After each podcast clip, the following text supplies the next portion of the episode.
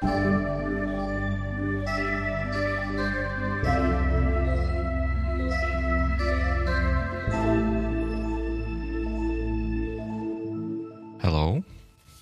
Hey.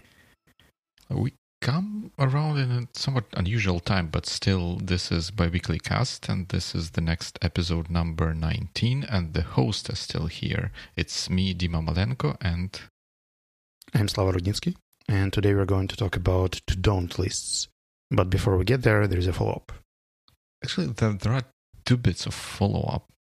One, I guess, didn't make it to this because I was I typed it on the on the tube and it maybe did not sync from from my phone. But the first one is nonetheless yours.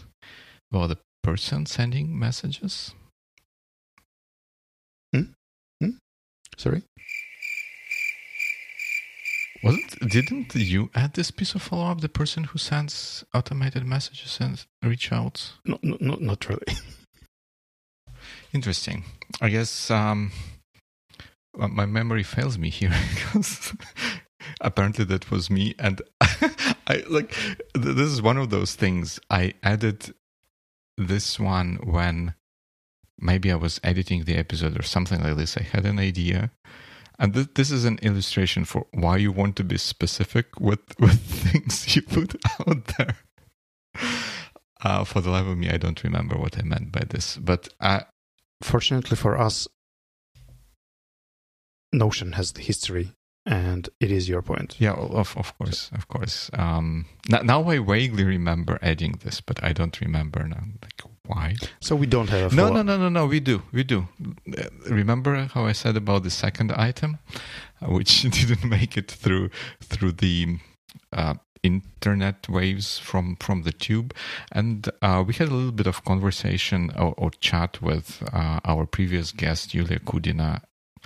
Had, had a chat in chat. Uh, do people say like this? Um, n- n- nonetheless, and I think uh, Yulia brought up there an interesting idea that for networking with people, one might use applications or services that use geolocation kind of feature to find people in in the neighborhood who do the same thing. I think it can can can really work with something like sports and running and, and stuff like that.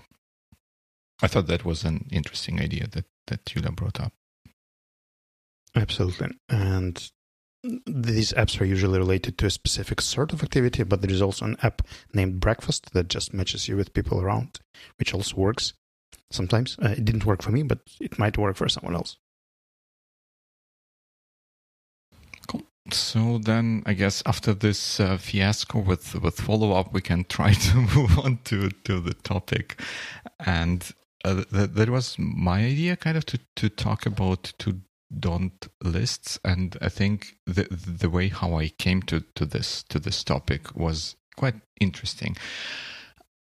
I in in in recent time, my role and responsibilities started changing a, a little bit, which if you think rationally about it, means that I need to pick up new things that I should do um, to, to, to match new new expectations. But that, this also means that I should stop doing some of the things I used to do, which no longer are a mm-hmm. good good match for for my role. And I, I started thinking that hey, maybe I should come up with a list that of, of things of things that I explicitly shouldn't do and check whatever I plan for do on doing against that list. And this is how I come came, with the idea of to do to don't list. I, even though internally I didn't call it like that, I said like things that I should not should not be doing.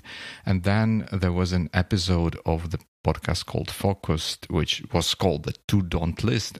It got me really excited. I listened to it, and I was um, a bit disappointed about that, but uh, about their interpretation of to don't list. But I guess we will we, we will get to this. So to to me, I'm I'm super interested in this topic in a sense that I'm working through my to don't list to make sure I have enough time and energy and capacity to work on things I. Sh- what's the opposite of to don't like to to to really do or something like that? Well, basically, if I got it right, you're working on the refreshing your priority system. and you would like to see where to focus more of your attention and where to stop focusing your attention. Right. Yep. Something like that. All right. Uh, I think we could start with a definition. And what would be your definition of a Well, to don't list? yeah, my definition of the, the, the, how I started approaching this topic was a list of things that should not get on my to do list. So, Like a filter, basically. like yes, like like like a filter or like an Uh-huh. example, a list of things that I should not expect to see on on my to do list. Not like the habits, the practices, but just like real, tangible tasks or something that could be on my to do list, but they shouldn't. Don't talk to Charles. Uh no, because uh not not like this because this would be uh, more more of a behavior things uh, like don't have one on one like don't schedule one on one meetings with Charles would be such a thing if I decided that that is not the thing for me to do. Okay, fair enough. But I think that both uh, in the episode and then in the articles that you attach, people see it much more broadly, I would say. And it feels as if they're fighting a number of issues with this tool. Like, not just the priorities that you're talking about, but also bad habits, Mhm. Distractors, procrastination, and many other negative effects that they just try to list and make more conscious, become, get more conscious about it. Right. Yeah. That, that that's right. Exactly. They, they like in the wildest sense. I think they they just talk about list of things that start with don't, and uh, they don't. At at at times they did not feel like they have a particularly good structure to that, and they seem to be all over the place. And here we are referring to that episode of uh, the podcast Focus, but then uh, the hosts there they mentioned article in Inc.com, which. Uh, is titled "Why Everyone Should Have a To Don't List," according to the Harvard professor, and eight ideas on what to add to yours. Uh, that's a mouthful of a title for for an article. It will be linked in uh, in in the show notes. And I was surprised actually by that, by how generic and all over the board those uh, the, those items were. Because I kind of thought that we kind of agreed that good to do items are specific, right? You can actually do them and put checkbox next to them when you are done. And, and this is what I expected from from those two to don't lists. I I think there was one that kind of was specific. It was about uh, scheduling meetings without agenda. Right. But again, it's not a to don't list. It's more like a checklist for scheduling meetings. Like, keep in mind that you should do that. Uh, It's more of a to do rather than don't. Right. And then on their list, they have items like don't complain, don't allow jealousy into your life. Yeah, I kind of get the idea, but how how I don't do that, that, that that's interesting. But um, regardless of these differences in, in definitions, have, has it ever occurred to you to think about something like this or to introduce that into your working process or planning process or just in your thinking about work? No. And I don't think I ever will, but I can definitely see how it might be useful for some other people. Hmm. I, I think that the biggest difference here is that almost most of these things could be easily transferred into to do items and into habits, positive habits. Like instead of don't sit in one place for more than one hour, you could easily convert that into move around at least once an hour or something along those lines. And Right. for my type of mindset, it's much easier to work with something actionable rather than restrictive. But- Mhm. I can definitely imagine that it might be for someone's mindset to build up such limitations and restrictions that would work better than strict actionable items. Oh, interesting. Because I think I hope that this thing can help me a little bit and to, to give you and, and our listeners an example of, of the things I currently have on, on my to don't list. One of the items is uh, to not well to, to don't immediately jump to help others when they come to me for for help or advice um, I, I know that i have this tendency to when when usually people would come to me when something's broken and maybe I, I know a little bit more about this particular area and I by default like hey something is broken I'll be on alert and jump in to resolve to confirm the magnitude of the problem or confirm if the, there is a problem at all. And depending on the situation quite a lot of time of my time can sink into that. And that's in, in retrospective, looking at this, I don't think hmm, uh, what's probably not the best application of my my effort and and energy. So I want to not to jump to help immediately, but go like though filter those requests to through some some sort of criteria. Like, of course, it's if it's emergency and things are on fire, of course I, I will I will jump to help. But in um, I, I want to stop this being a default mode of operation that I automatically add this as an item for me to do with, with high priority. Something like that. That sounds fair. And I know, I think someone, probably one of my colleagues, I can't really remember who, but named such a thing as firefighter syndrome. Mm-hmm. Like whenever there is an alarm, you just give up whatever you were doing and jump because it's an emergency, you have to help. And this sort of emergency is subjective. And this is, I think, I can see that your to don't item is split with some exceptions, like unless it's something, something, mm-hmm. something. But this is, I think, a trap because what seems like an emergency for someone might not seem like an emergency for you. And the way you define an emergency could be very different. Mm-hmm. And quite often, when people reach out for help, they can frame it and before you actually dig into you can't understand whether it's that urgent and that critical or not. And like who defines this emergency or mm-hmm. crucial status? Well I, I, guess since this is an item this this item is guidance for me uh, i get to decide what's what's emergency. I, I would have I probably would, would not go into too much detail, but I think I would have, based on my past experience, with with items like this, I would know what qualifies as a as an as an emergency. This would be a request for. My, my, bet, if there is something that you don't fully understand and you don't know the answer immediately, you'll be too curious to understand whether it's an emergency, and this investigation might get you like pulled in. Right, and and this is this is this is what what I want to to change. I, I want to like w- with this to don't items. I, I, I want to maybe provide advice or, or, or guidance or like direct the person who who comes with requests into uh, towards how they can probably resolve this themselves or what I suggest as a next step working on this problem, but not to get involved unless um, and to, to have that unless be like as small as I can can get it, if that makes sense. All right, all right. So for me, like for my type of thinking, I would reframe this into something like, in case someone asks for help, mm-hmm. do A, B, and C, and create an algorithm what I should do if a request comes. Because if I make a don't list, it still kind of leaves me like what should I do? Like, I can't help. I don't jump, but like, do I reject or do I redirect or do I just ignore it or wait or like, very vague.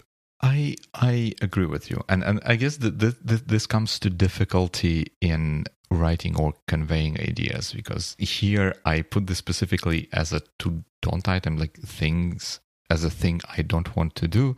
But in, in my mind, I didn't, I just didn't write it. I would have a plan of what what I would how, I would respond in order to to avoid being dragged in into this thing. It's just not not here. And and you are absolutely uh, right that this don't item can be I guess more productively replaced by do items. Like when request comes in, do this instead of don't do something something else.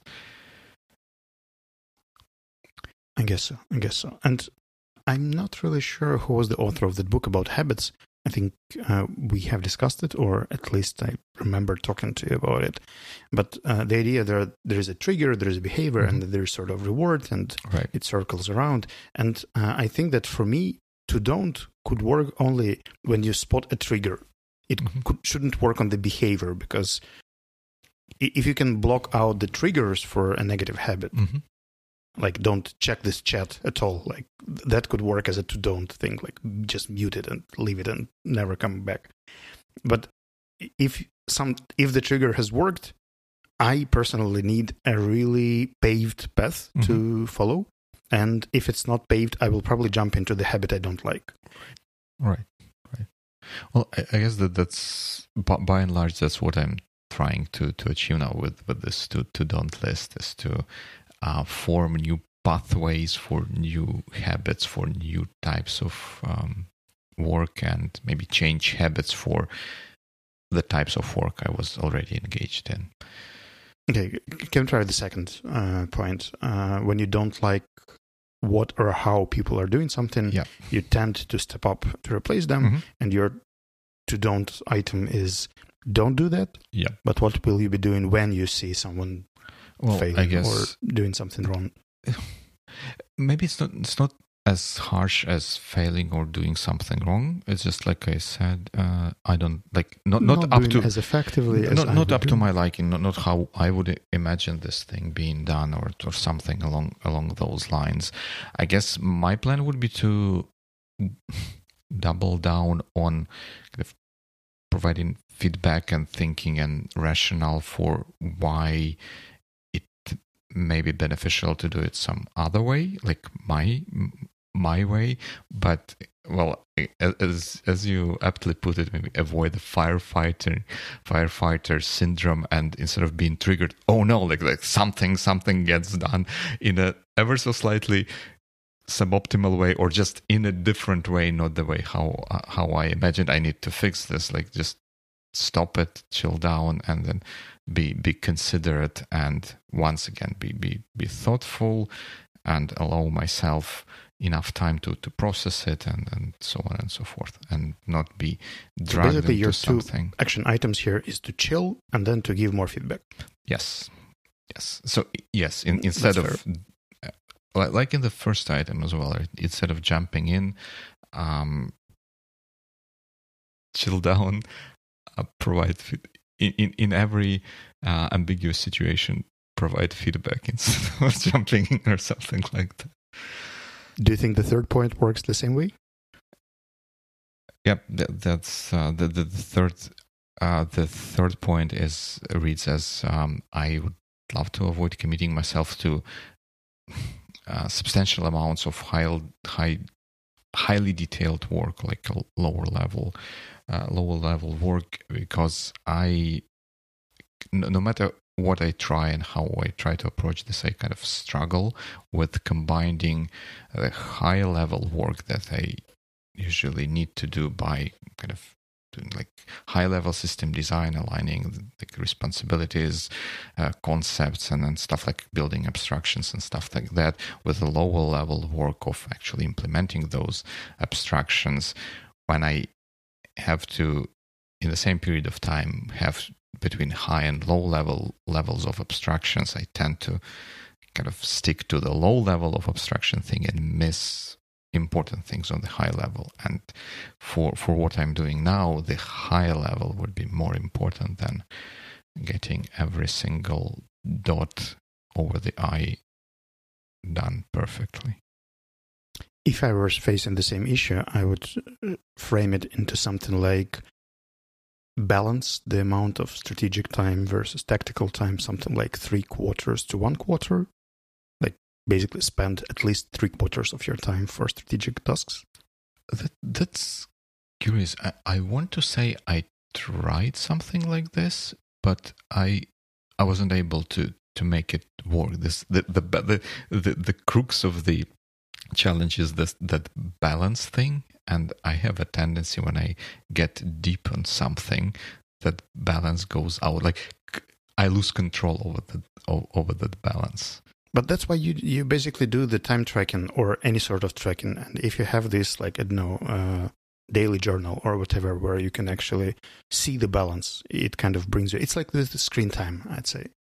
yeah i I kind of know about that. But have you heard of a fine gentleman named Mihaly Csikszentmihalyi? I think that that's Yeah, his and name. flow. And and the flow state and like how you get in the Mhm. flow state and it can get you so far down the river of productivity when you work on a single task without paying attention to, to the rest of the world. I think that that's this is the trap that I think I'm falling into.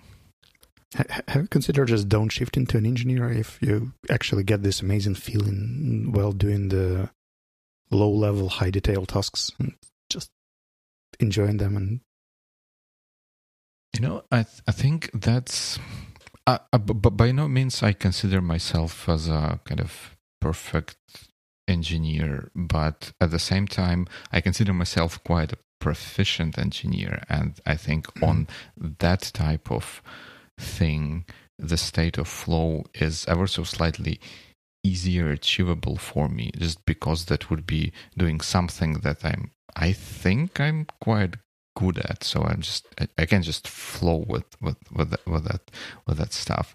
But is it the most important thing for me to be doing? Well that's that's the big big big question. And maybe maybe i'll downshift move to mountains and uh, just engineer all the way You know, I, I would name it something like the CTO effect. Most uh, chief technical technology or technical, I, I'm not sure what you put in, into T, but heads of engineering, I know, they do have a tendency once in a while just get into a task and Mhm. deep dive into it, and they all name it really refreshing, like this sort of work Mhm. and activity when there's it's not about meetings it's not about communication not about conveying some long discussions providing feedback uh, formulating the phrasing but rather working on the issue. You guys are so nostalgic about the feeling that you used to feel on the lower engineering positions. And it's kind of hard to give up because well let let's be honest meetings just don't get you into the flow state that often.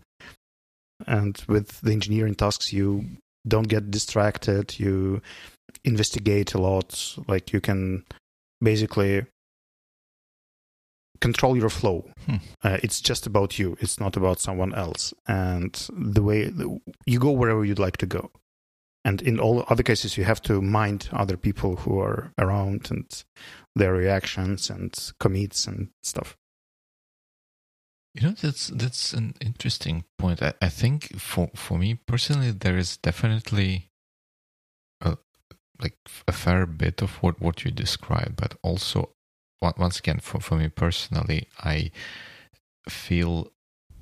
I, I generally I, I do like that communication aspect as well, like like working out abstractions, making sure that um, others get them and they make sense for the problem we are working on because that, that i think with right toolbox we would be able to solve so much so much more.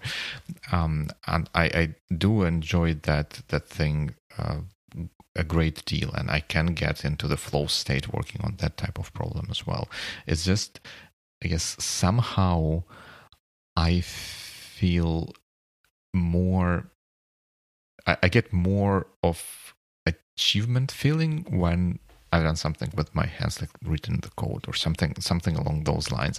And ever so slightly, I get less of that when I had a successful conversation when I persuaded someone that yes, this is the way to to go, and they agreed, and we kind of considered their counter examples and we were able to work out a model that kind of works for for everything even better than anything we could have imagined before Mhm. i i would be happy at that moment but i would be really on the seventh um seventh cloud when that thing gets gets implemented that's when someone gets to to code it fair enough fair enough uh, do you think I could challenge the idea of to don't list and see Yeah. what your reaction would be? yeah sure sure, sure, sure. Let, us try that Mhm. because i Mhm. so let's start with just an example. Uh, I used to have a sign in my bedroom Hmm. that was a gadget-free zone. Basically, it's a to don't item Mhm. which says do not bring gadgets here. Right. And it took me just one occasion on breaking this rule, and it was an emergency. It was like an uh, air attack on uh, Kiev, and I had to bring the phone to check and track the stuff. And this sign just stopped working. Like s- since that day, once I broke the rule, uh, I knew I shouldn't bring it in. I brought it in, and then it just lost all its power. Like n- now, the phone was getting into the Mhm. bedroom over and over again because, like, you you break it once, you basically break it forever, and then I need another sign or another motivation behind that, or something that was keeping the phone away for two months just stopped working Mhm. at, at instance, and uh, all the other occasions were not as important as the first one. The first one was exceptional, but Right. it was enough to basically break the habit. It's like people who give up drinking or smoking or some serious addictions, and then they just like do it once, and basically the old habit uh, builds up again. Don't you think that like you can f- spend a lot of time giving up, Mhm. and then just a- another trigger will bring it all back? Yes, I think that that's quite a distinct possibility for that. And I have, I think I have a method or an idea for, for dealing with this. Remember how uh, we, when, when we were discussing topics for for the year, oh, themes. like, Oh, I'm, I'm confusing things now, like the themes for the year. Um, my theme was to kind of not along the lines of not not feel bad about stuff or like feel, feel good and i think i i'll be trying to employ this as a technique to not get back into things i want to avoid. So if, even if i slip up and like do something I, oops i did it again i would be saying all right yeah that's not great but that's not terrible. Uh, next time we can try better be like more mindful or more attentive and it, it will it will work out. But i i um I, I, agree with you, and, and I think I, I liked your your idea because I think I had similar uh, thoughts that to don'ts like negative motivation is not necessarily as good as positive motivation, and like most of to don'ts can be replaced with with do's, and do's are easier to track, right, and easier to to focus on them to a certain extent. All right, let, us move to the second level of challenge. Uh, I could imagine how don'ts work on a very practical uh, level, like don't park your car here or don't mm, Okay. put on this jacket anymore. Like, d- don't do simple things. But most of the examples that were in the article, in the podcast, and we are discussing right now are actually consistent habits. And uh, they are, in some cases, even addictions. Like people are just, i don't know they spend time, they- they're used to spending time here Mhm. and in to break this habit they have to spend a lot of resource focus and energy just to break the loop to stop doing stuff Right. Mm, let's say i watch youtube stuff like some streams of video games like starcraft for instance and this is a mindless activity like i jump to this mindless activity when i have a break and i would like to just drift away. There are a lot of other useful things I could be doing instead. Like I, Right. I could go for a walk, I could do meditation, I could do a number of stuff, but I don't because when I'm tired, I'm low on my energy level, and I just go with this like Right. easiest and most paved solution, which I don't really enjoy anymore. Sure. But it's it's here, Mm. and I kind of live with that right now because I think that reducing or overcoming this habit is a serious effort. And for me, just saying like don't do that or putting it on a don't don't list is not the equal um like you can put it on the blacklist, but it will just cause more guilt when you do it again Mhm. rather than actually help you reducing the number. Like even if I track how much time I spend there, it would make me feel worse. Yeah, that, makes sense. And uh, I guess I don't feel confident that I'll be able to overcome the second level of challenge uh, you're putting forward for to don't list because I I hear what you're saying and I kind of agree with you that it's simply saying putting something on on something like to don't list is not a solution to to a problem. It may be a step towards a solution, and that solution can take different forms right if you if if one or i don't want to do something it may be that i just plain don't like i, I just want to stop doing that maybe because it's a bad habit or something like this or maybe i want to replace it with something something else. And depending on what kind of challenge i'm facing i may take different steps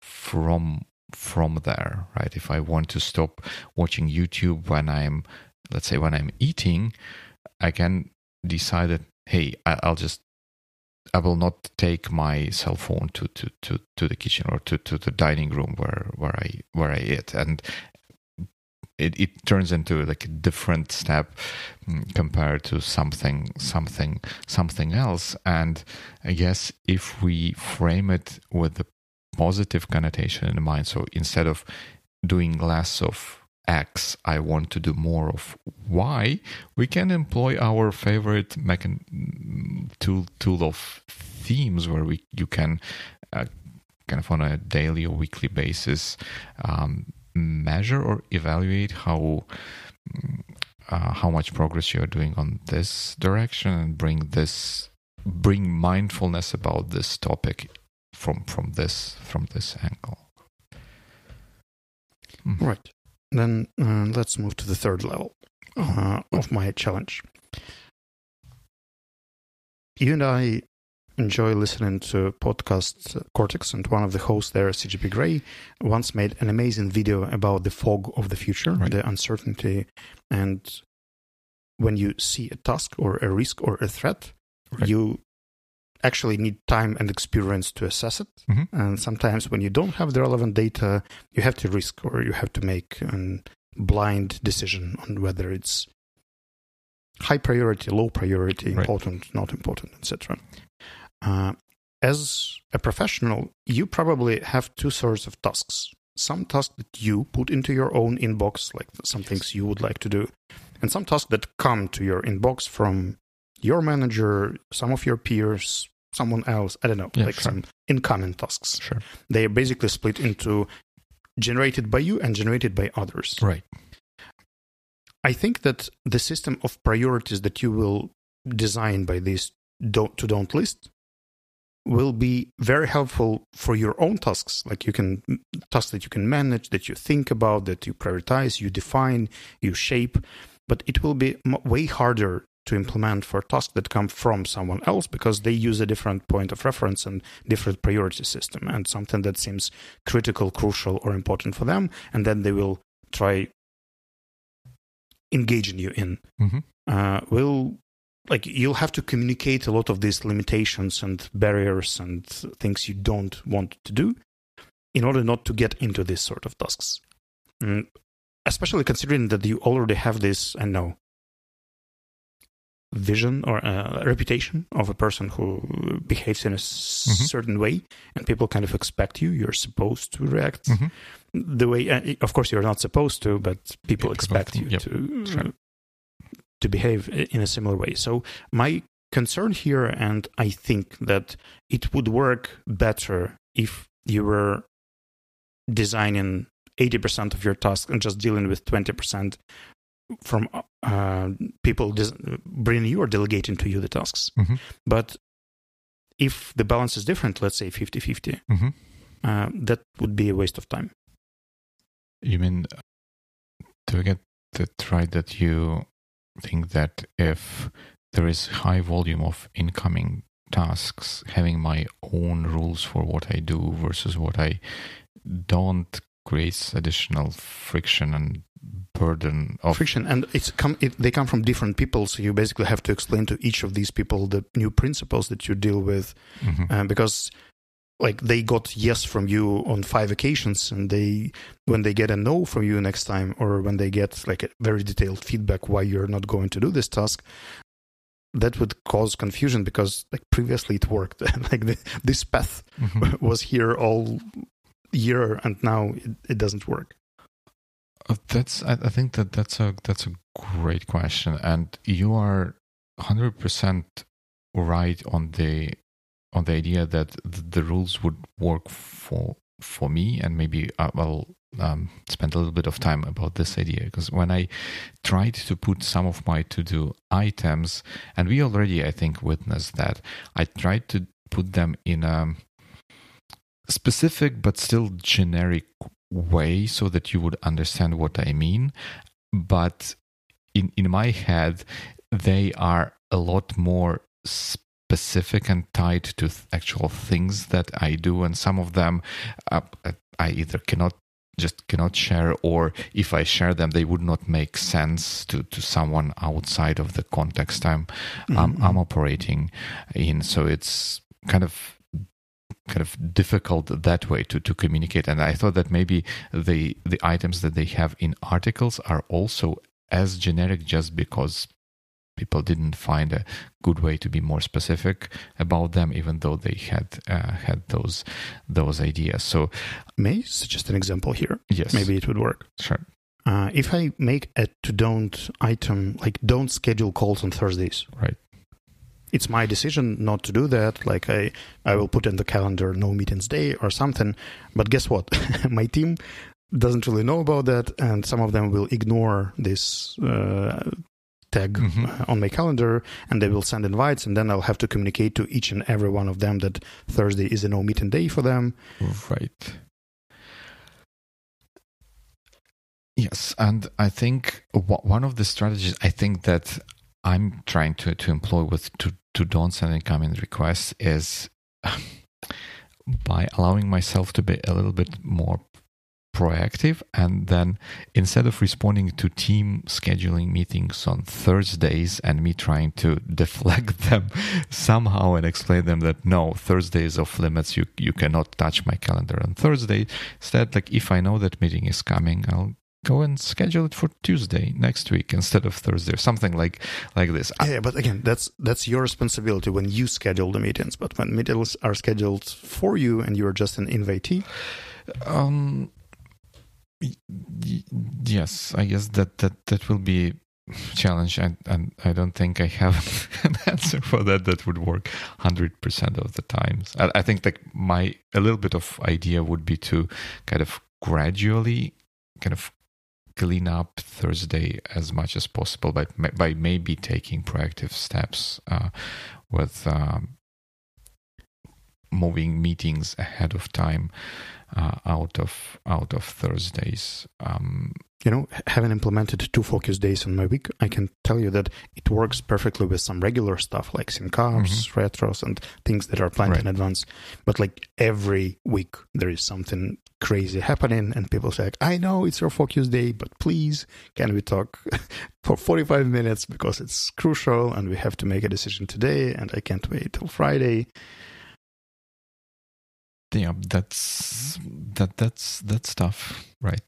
And then it brings us back and, and then like when somebody sees this thing on your calendar that you have already talked to john it's kind of not a strict focus day but if it's important to john then maybe if it's something important to me i can also communicate it to you. And then basically your priorities are just like all around the place.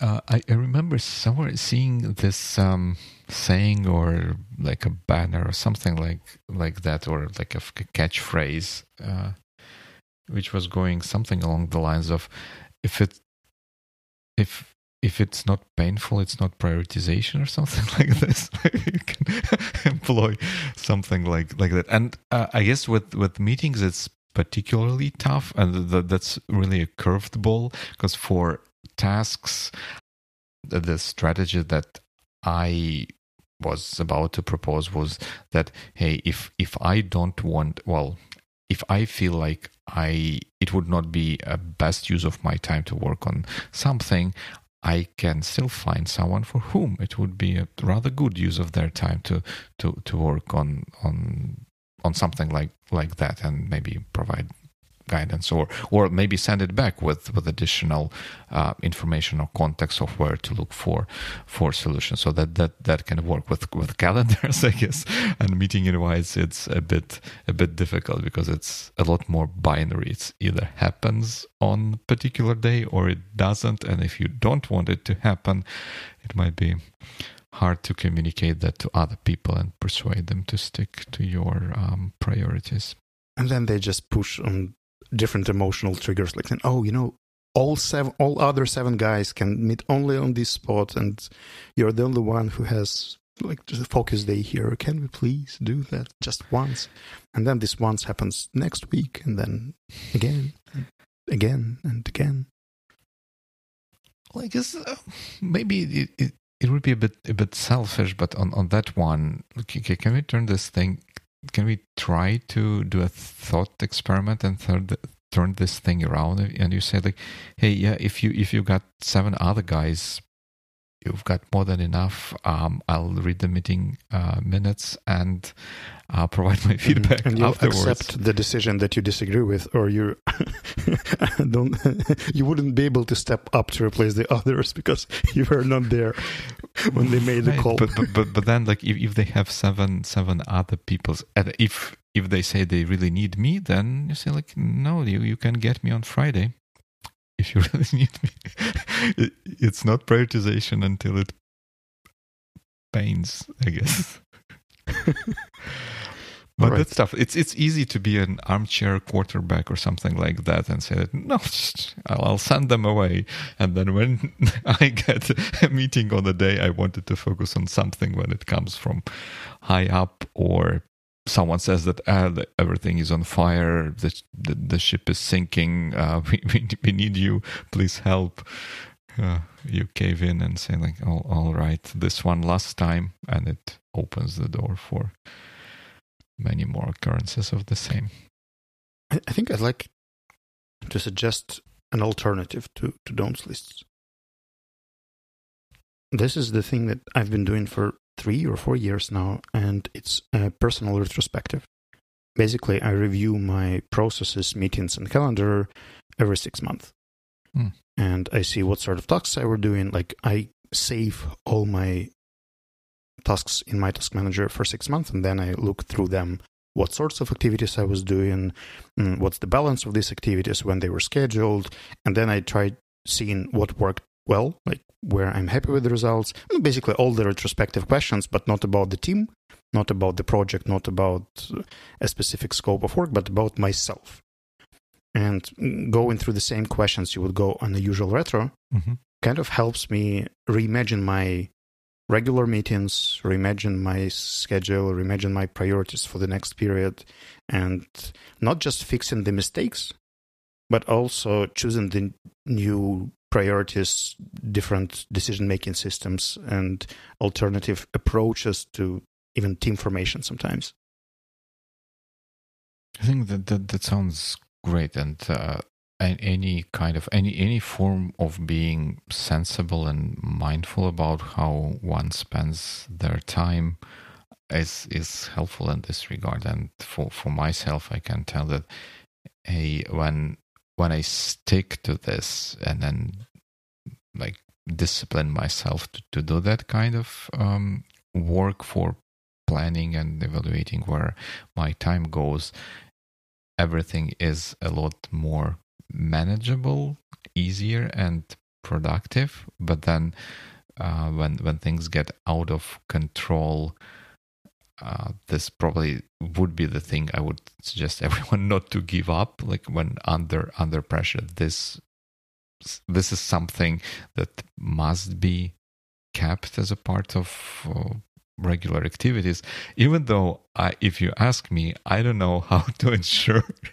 for that thing to be a necessary and absolute must for um, regular uh, working activities because um, i myself guilty of giving up some of those things if not all of them if things turn particularly dire from certain perspective even though they're never really as dire to give up um, planning and retrospectives and being mind- mindful about your work. I think one of the reasons retrospectives work for me and to do's and to don'ts don't because they come from different levels. Retrospectives are designed to improve the process, but not to filter specific tasks. It's not a planning, it's not a grooming meeting. Mm-hmm. It's a different sort of activity and it engages more strategic thinking. You have to change the perspective to see what has been working, what should be, uh, what we should be doing, what we should be changing in the processes uh, overall. And I, I think out of all daily routines, retrospective is the closest to what helps me redefine the priorities and then communicate them clearly.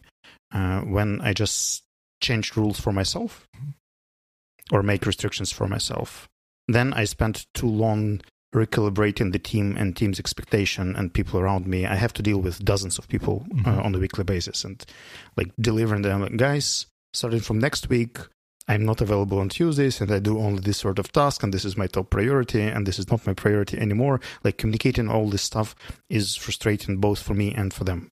Mm. But uh, when I change the entire procedure, like I reschedule the calls, I stop coming to some regular meetings, I schedule some other regular meetings instead to redesign the process and ask people to report not during the sync-ups, but during the reporting meetings that will happen just monthly, not on a weekly basis. So basically, I can reimagine the entire process.